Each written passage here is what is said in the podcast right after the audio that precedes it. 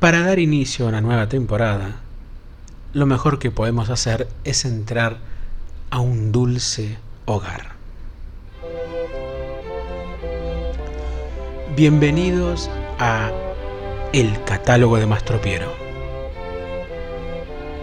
Capítulo de hoy. Vea esta noche el zar y un puñado de aristócratas rusos. Muy buenos días, muy buenas tardes, muy buenas noches. Les doy a todos ustedes que están del otro lado dando inicio a esta cuarta temporada de El Catálogo de Mastropiero. Sean bienvenidos y bienvenidas a un nuevo año, por así decirlo, digamos, de nuestro podcast en donde, como bien saben, analizamos todas y cada una de las canciones de nuestro conjunto favorito, el conjunto de instrumentos informales Lelutier. Y como es sabido por ustedes mismos, empezando desde sus inicios a través de la cantata Laxatón, hoy por hoy en este capítulo número 49 vamos a dar inicio a lo que es el último espectáculo que cuenta con sus filas con Ernesto Acher. Estamos hablando específicamente de humor dulce hogar. Pero antes de empezar, sí, con el análisis de este espectáculo y por ende también de sus obras, quiero saludar de manera enfática y cariñosa a todas aquellas personas que han escrito al Instagram del podcast, el catálogo de Mastro Piero, preguntando cuándo iba a volver, cuándo iba a volver y siempre decía que en abril vamos a, volver con el análisis de los episodios. Y bueno, aquí estamos. Tengan en cuenta que ya dentro de poquito ya empiezan a, a mermar, digamos, no solamente lo que son los espectáculos nuevos del LUT, sino que incluso también las obras. Pensemos que el próximo espectáculo que le sigue al Lelutier es vigésimo aniversario, luego el Rey de los Cantares y ya empieza con la seguidilla, o por lo menos desde el año 92 hasta la actualidad, con una serie de espectáculos de antología, ¿no? No solamente grandecitos, sino también las obras de ayer, también Gran Reserva, Viejos Reíres, Chist, por ejemplo, también es otra de las antologías de, de Lelutier. Y por ende ya van empezando a mermar de a poco las obras originales que nuestro conjunto crea. Así que dedicamos este episodio y todos los que vendrán a aquellas personas que han estado presentes en los 49 episodios, siempre queriendo saber un poquito más sobre nuestro conjunto favorito. Conjunto favorito que, mm, si bien no hay una actualidad, digamos, de su de su agenda, es decir, Más Tropiezo de Mastropero todavía sigue siendo suspendido, de hecho si entran a la página web de Lelutier van a encontrar el cartelito que dice suspendido hasta nuevo aviso, pero sí podemos saber que hay una unas ganas muy interesantes de querer estrenar este nuevo espectáculo. Lo ha dicho Roberto Antier, eh, uno de los actuales integrantes de Lelutier, eh, en alguna entrevista donde López Pucho es uno de los más entusiasmados por querer estrenar este espectáculo que ya viene siendo suspendido desde aproximadamente ocho meses más o menos porque iba a estrenarse el 15 de mayo en, en Rosario, pero no pudo hacerse obviamente por la pandemia. Pero como desde noviembre eh, en Argentina, y me imagino que en otras partes de Sudamérica también, eh, las actividades teatrales están empezando lentamente a aparecer, como también las actividades cinematográficas, López Pucho me parece que está cada día más ansioso por querer estrenar este espectáculo. Y bueno, nosotros también estamos ciertamente ansiosos por querer saber qué es lo que ocurrirá con estas obras nuevas que Lelutier ha escrito en los últimos tiempos, lo cual es bastante interesante porque una de las declaraciones que ha hecho el mismo López Pucho en distintos medios es que eh, tenía ganas de seguir haciendo antologías. O sea, por lo menos esa era la intención de Marcos Munstock, como también la de Carlos Núñez Cortés y también la de Daniel Rabinovich, la de querer seguir haciendo los mismos números de siempre o los números antológicos, digamos, del grupo y ya no estrenar números nuevos porque no sabemos bien por qué, pero bien podemos conjeturar que Lelutier ya estaba como perdiendo, digamos, cierta asiduidad, digamos, a la hora de empezar a hacer números nuevos, cosa que López Pucho, digamos, con su mm, personalidad especial, digamos, no, digo que sea mala, quería seguir dando un paso adelante porque convengamos, López Pucho es una persona que se ha encargado básicamente de hacer la letra de música de la mayoría de los últimos dos espectáculos nuevos de Lelutier. No solamente, no estoy hablando de Mastropieso o de Mastropiero, estoy hablando de Luterapia y de los premios Mastropiero, son casi creación de López Pucho. Y eso no es menor, digamos, a la hora de empezar un nuevo espectáculo. Es López Pucho y por hoy el motor activo de Lelutier, digamos desde hace aproximadamente unos 10 años, 10, 15 años aproximadamente. Y mientras el motor creativo de Lelutier siga pasando por Carlos López Pucho, Lelutier seguirá estando. Como bien saben, el episodio de hoy y de los que seguirán va a estar dedicado a lo que es el último espectáculo que Lelutier realizó junto con Ernesto Acher y estamos hablando específicamente de humor dulce hogar. Ya directamente vamos a entrar en el análisis de este espectáculo y por ende de sus canciones. Y Humor Dulce Hogar fue un espectáculo, el número 19 de la historia del grupo, cuyo estreno mundial fue el 30 de mayo de 1985 en el Teatro El Círculo de Rosario. Y su última función fue el 21 de abril de 1987 en el Teatro San Martín del Partido de Azul, dentro de lo que es la provincia de Buenos Aires, aquí en Argentina. Se han representado 363 funciones en seis países, llegando por primera y única vez a Israel con este, con este show entre el 4 y el 8 de diciembre de 1985, llamando el espectáculo en español, quiero decir, no en, en hebreo o en irish. Por fuera de Israel, también el espectáculo se presentó obviamente en Argentina, en España, en Colombia, en Venezuela y Uruguay. Como comentamos, este va a ser el último espectáculo oficial del Lelutier en el que participa Ernesto Acher como integrante, oficializando su salida lo que es el 27 de septiembre de 1986. Lo hemos dicho varias veces, pero no es la intención de este podcast, digamos, hurgar en los motivos del por qué se alejó Ernesto Acher. Pero sí es curioso ver que esta fecha, eh, la del 27 de septiembre del 86, sería la última presentación del espectáculo en Buenos Aires. Después de ahí, Lelutier, como quinteto, daría este mismo espectáculo en 56 funciones más en distintos puntos de Argentina, incluyendo solamente 6 funciones en el histórico Teatro Solís de Montevideo, en Uruguay. En el foro interno del grupo ya se sabía que las funciones regulares de la temporada en Buenos Aires, incluyendo el recital sinfónico del 86 en el Teatro Colón, iban a ser las últimas de Acher y de Lelutier como sexteto por lo que el acuerdo, probablemente hecho por los seis, era seguir con esa regularidad y que las funciones restantes el grupo ya fuera el quinteto que todos conocemos. El primer show que Lelutier da como quinteto fue en el Teatro Candilejas de Bahía Blanca, provincia de Buenos Aires, el 3 de octubre de 1986, apenas seis días después de la última función de Acher.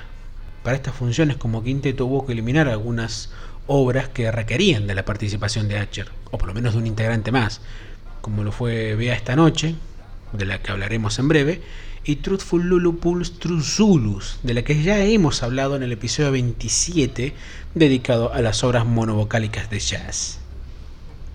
Como reemplazo, se recicló desde Más Tropero que nunca Cathy la Reina del Salón, y los roles de las demás obras fueron variando en mínimas partes pero siempre respetando la obra original y en el transcurso de los episodios contaremos cómo éstas fueron cambiando.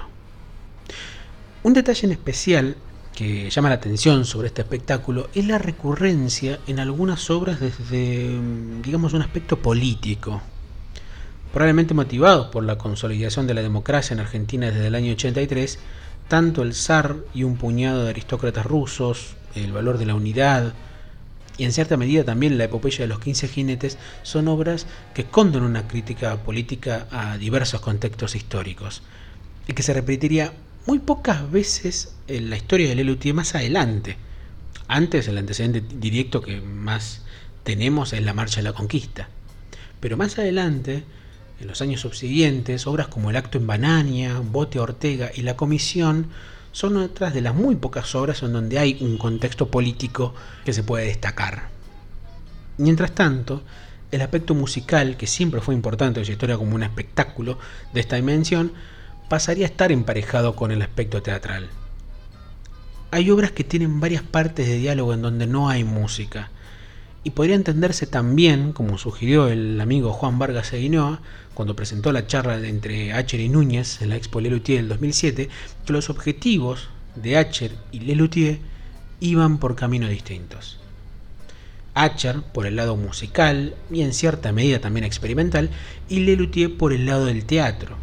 De hecho, pocos meses después de su partida, Acher editó el que sería su único disco solista, Juegos, eh, en donde arma justamente juegos musicales o quadlibets entre música de diversos géneros y estilos, como por ejemplo The Beatles con Beethoven.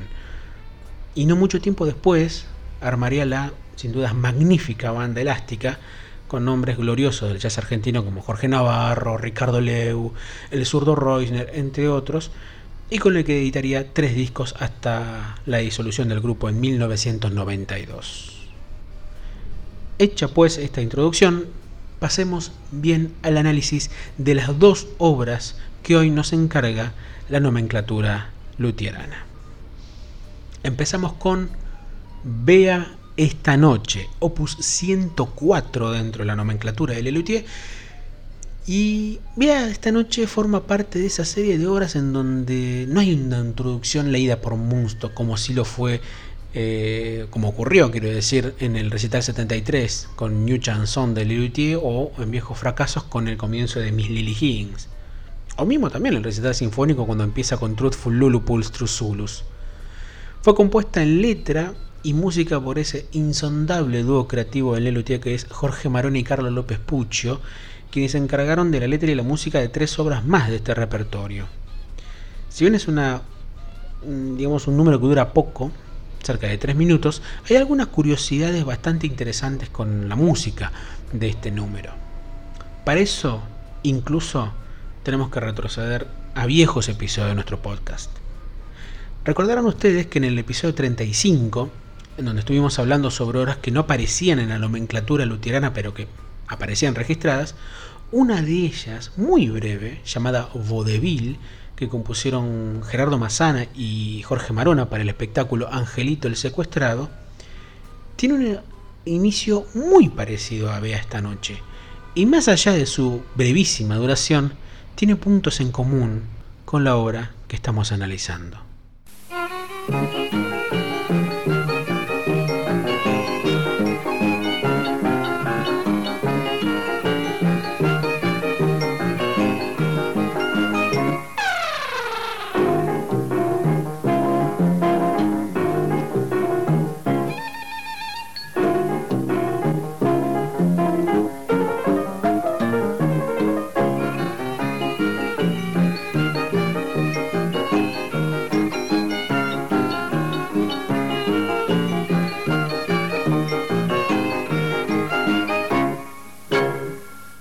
Otra curiosidad que hay dentro de la obra, pero de manera muy aleatoria, es un chiste muy escondido de los perros cantores que hacen un vals, refiriendo de manera lejanísima, pero refiriéndole al fin, a el vals del minuto de Chopin, también llamado el vals del perrito.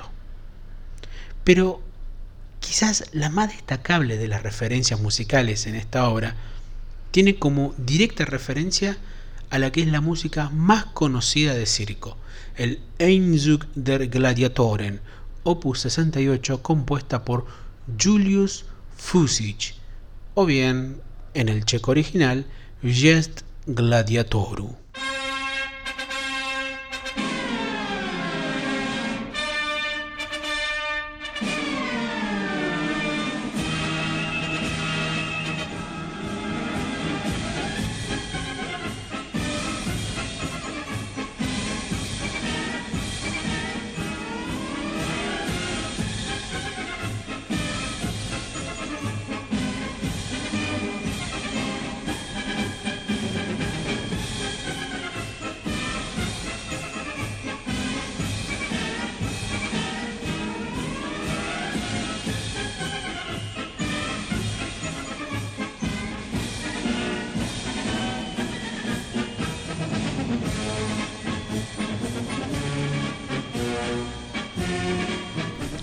Historia de esta obra es tan rara que merece ser contada precisamente porque su destino es digno de Mastropiero.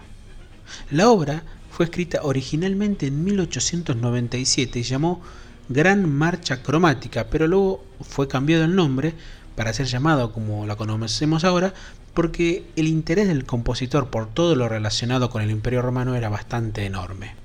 Pero lo más curioso de todo es que la obra fue originalmente una marcha militar, motivado porque el mismo Fujik estuvo comprometido durante varios años con el ejército austrohúngaro. Trece años después, en 1910, Louis Philippe Lorendot, un compositor canadiense, le hizo unos, mm, digamos, unos arreglitos. La adaptó para banda pequeña y la rebautizó como Thunder and Blazes, que es una traducción aproximada de rayas y centollas. Digo, rayos y centellas. Este arreglo no le gustó casi nada a Fujik, porque, bueno, desvirtuaba la obra original, dedicada a magnificar las glorias militares del Imperio Austrohúngaro, y no a ser reemplazada por una música más cercana a la entrada de payasos. Lelutier toma los primeros compases de esta obra y otros arreglos para su escritura. La obra, la de Fujik, es reconocida mundialmente. Vea esta noche fue interpretada durante las temporadas 85 y 86 de Humor Dulce Hogar. Tras el alejamiento definitivo de Ernesto Acher, el 27 de septiembre del 86, algunas obras de este espectáculo fueron removidas, como dijimos al principio. Una de esas obras fue Vea esta noche. Vamos a escuchar a continuación la versión instrumental grabada por Lelutier de Vea esta noche. Versión instrumental, así es. Lelutier tenía por costumbre grabar siempre una obra del espectáculo en vivo en el escenario del teatro para poder utilizarla al final mientras todo el público se retiraba. Seguramente ustedes, quienes han ido alguna vez a ver a Lelutier, hayan escuchado siempre una música de fondo cuando ellos hacen el saludo final y mientras también ustedes se retiran del teatro. Hay obras grabadas y que han quedado incluso en los créditos finales de los DVD. Lazy Daisy, por ejemplo, en Grandecitos, en Todo por Carrías fue lo que el sheriff se contó, en las obras de ayer fue Pepper Clemens, quien mató a Tom McCoffey en El Rey de los Cantares, la iniciación de las artes marciales en viajésimo aniversario, etcétera, etcétera, etcétera. Vea esta noche, como imaginarán, en la grabación de salida de Humor Dulce Hogar. Agradecemos estos datos al querido amigo Leandro de Becky, uno de los integrantes de, ese círculo rojo que es el podcast La Hora de la Nostalgia y que acaban de iniciar hace muy poco nada más su segunda temporada. Y por extensión, obviamente, al maestro Carlos Núñez Cortés. Ernesto Acher en el Gomhorn, kazoo y coro, Carlos López Pucho en el latín kazoo y coro, Jorge Marón en el kazoo, y coro, Carlos Núñez Cortés en el triángulo, bombo, platillo, coro, Marcos Munstock en la voz y Daniel Rabinovich en el sousafón.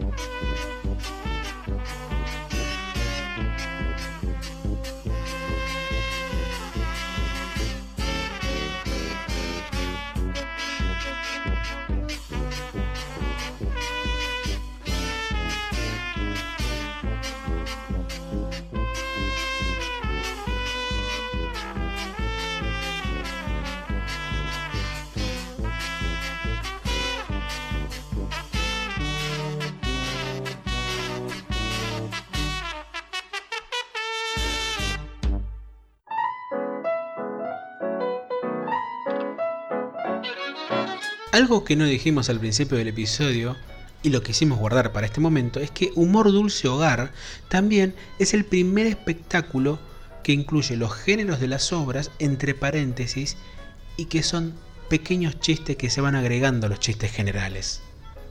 En este caso, la obra era originalmente titulada como Fragmento de Opereta, pero luego, con la edición en DVD, Carlos Núñez Cortés pasó a llamarla Fuga en Siberia, a pesar de que no sea una fuga en sí misma. Estamos hablando de el zar y un puñado de aristócratas rusos huyen de la persecución de los revolucionarios en un precario trineo, desafiando el viento, la nieve y el acecho de los lobos. Opus 106 dentro de la nomenclatura histórica de Lelutier. La obra en sí si bien es de la mano de Marcos Munstock y de Carlos Núñez Cortés, tiene aportes del resto de los luthiers, pero sobre todo en cuanto a música de parte de Ernesto Acher y en cuanto a guiones a la mano siempre creativa de Roberto Fontana Rosa. Para uno de nuestros libros de cabecera del podcast, Memorias de un luthier, Núñez Cortés cuenta que Fontana Rosa entregó varios diálogos y fragmentos de la obra como sugerencia. De hecho, propuso hasta personajes. Algunos quedaron, como el zar Nicolás y el correo, Mijail. Mijail, vale decir, es un guiño literario muy sutil a una de las mejores novelas de Julio Verne, como lo fue Miguel Strogoff, quien debe recorrer Siberia para contar al hermano del zar los pormenores de la tradición de Ogarev. Otros personajes que sugirió Fontana Rosa eran el bardo de la balalaica, Rasputín y los hermanos Karamazov, o bien los hermanos Crimen y Castigo. En nuestro Instagram, el catálogo de Mastropiero, vamos a estar subiendo dentro de poco algunos fragmentos que quedaron descartados del guion original de El zar y un puñado de aristócratas rusos, para que vean todo lo que se hecho para su concreción. El aporte de la música viene de diversas fuentes, pero quizás una de las más consistentes debe remontarse a una de nuestras obras favoritas, Blancanieves y los siete pecados capitales, obra a la que dedicamos dos episodios en nuestra primera temporada. En la séptima escena del oratorio, La Gula, Blancanieves es mandada a Siberia con los cosacos, y el principio de la obra, que vamos a escuchar a continuación, fue reciclado 16 años después para la opereta.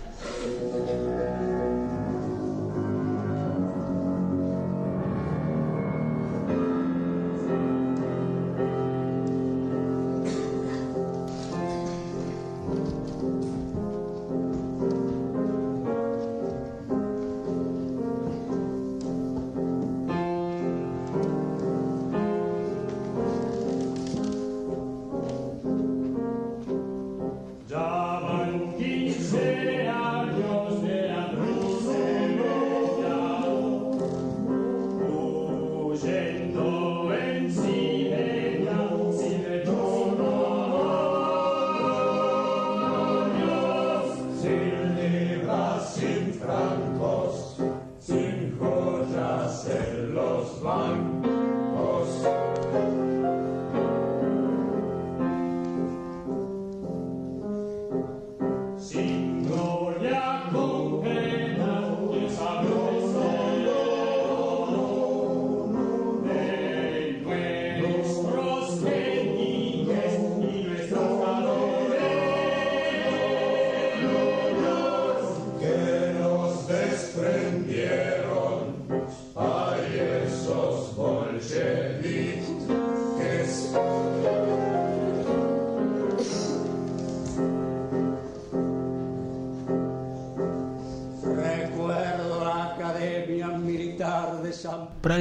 Uno de los instrumentos informales más lindos que se hayan construido haya sido la mandocleta que se utilizó en este número y también en La Princesa Caprichosa de Brumato de Armonio.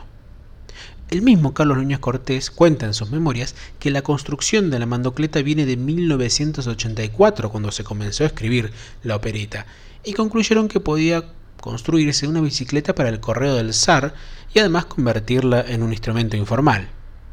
Para eso, tomaron una bicicleta de marca Olimpia que fue modificada en algunas características como el uso de los plectros o las púas, digamos, para accionar la mandolina o el buzuki griego. También se le añadió un freno especial de dos patas para que no interrumpa el normal funcionamiento de la pandocleta y un pequeño teclado que se accionaba bajo el mismo mecanismo de frenos y que así apretaban las cuerdas de la mandolina. Lo bueno del instrumento es que servía incluso como metrónomo improvisado, porque cada pedaleada de Carlos Núñez Cortés acompañaba en los compases. Un, dos, tres.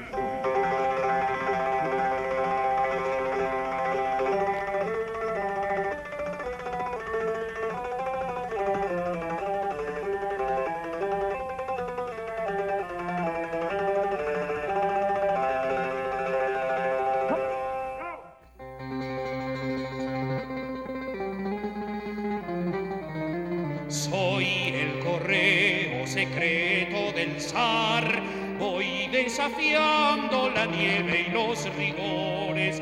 Llevo las noticias a duras penas. Algunas noticias son malas y otras son peores. Mijael, ¿qué noticias traes? Me temo que no muy buenas, Su Majestad. El ministro de Guerra, Mariscal Plotkin, sigue escondido en el sauna del casino de oficiales. ¿Y qué manda decir? Que adelgazó una barbaridad. Los sirvientes abandonan masivamente los palacios y dejan unos carteles que dicen... ¿Qué dicen? Atendido por su propietario. Su favorita de usted, la duquesa Irina, desde que usted partió, está desesperada y ansiosa. ¿Quién te lo dijo? El mariscal Plotkin, dos capitanes y seis tenientes. Este es el parte del Frente Sur. ¿Y tú le entregarás este mensaje al mariscal Plotkin? Soy el correo secreto del zar. Carlos Núñez Cortés siempre fue un músico que admiraba a los autores rusos, y en esta obra, en especial, tuvo una predilección por inspirarse en algunos de ellos. Algunas canciones del coro del Ejército Rojo de Alexandrov, quizás uno de los ejércitos más reconocidos en materia musical de la historia, es una de esas inspiraciones. Pero la principal de todas es La Troika del Teniente Quijé, obra de Sergei Prokofiev, compuesta en 1933 para la película del mismo nombre en encargo de la Unión Soviética. Escuchemos un breve fragmento de esa troika.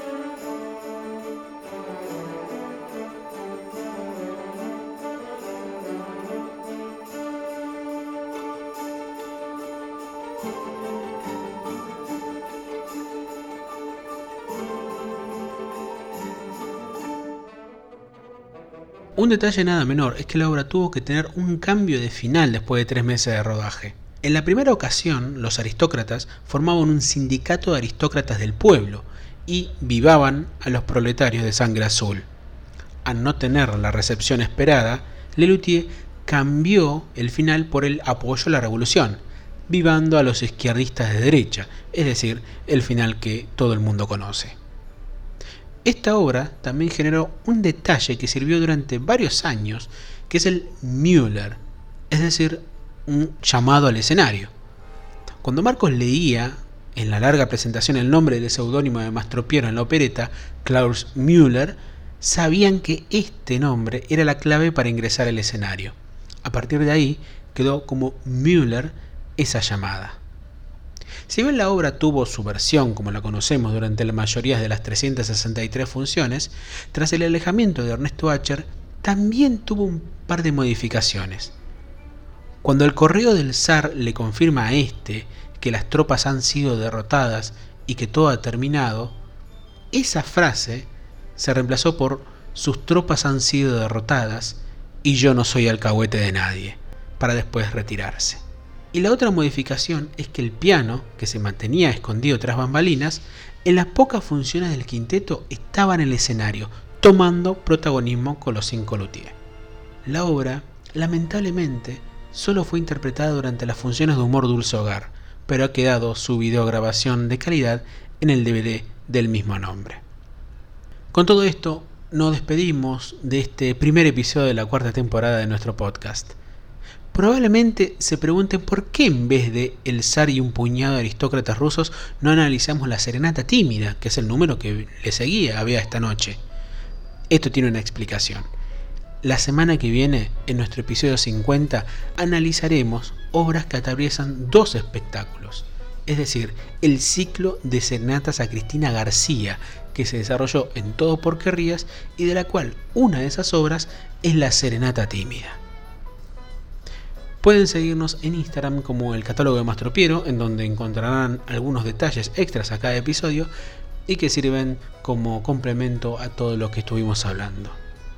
Para despedirnos, pues, vamos a escuchar el fragmento final de El zar y un puñado de aristócratas rusos en una función del año 1987 para su versión quinteto.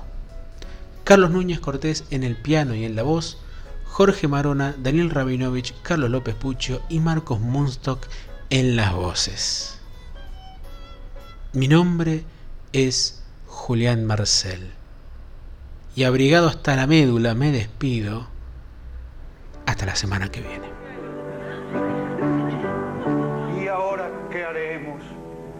¿Morir heroicamente como nuestro amado zar? ¿O adherirnos a esa sucia revolución? Adherirnos a esa sucia revolución.